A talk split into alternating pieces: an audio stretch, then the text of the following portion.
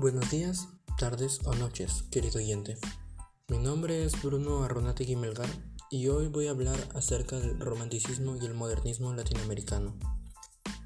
Me gustaría empezar con el romanticismo.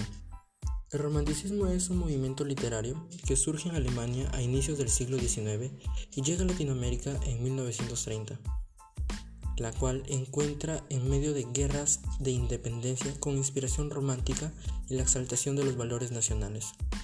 Entre las características del romanticismo tenemos exaltación de los sentimientos, libertad de creación e imaginación, actitud de ruptura violenta contra la vida y el tiempo y nacionalismo.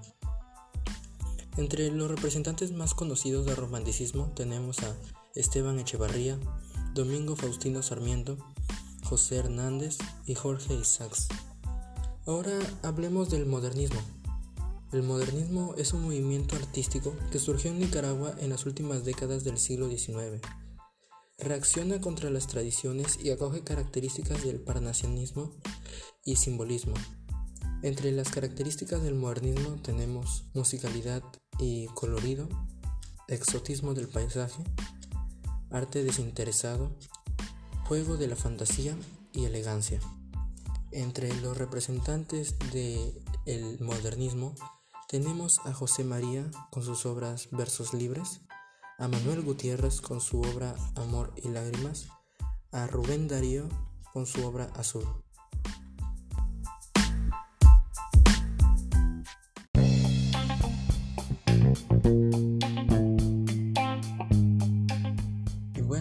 Esto ha sido todo por el día de hoy. Espero que haya sido de su agrado. Próximamente estaremos publicando más audiolibros acerca de estos temas que tanto les gustan. Muchas gracias.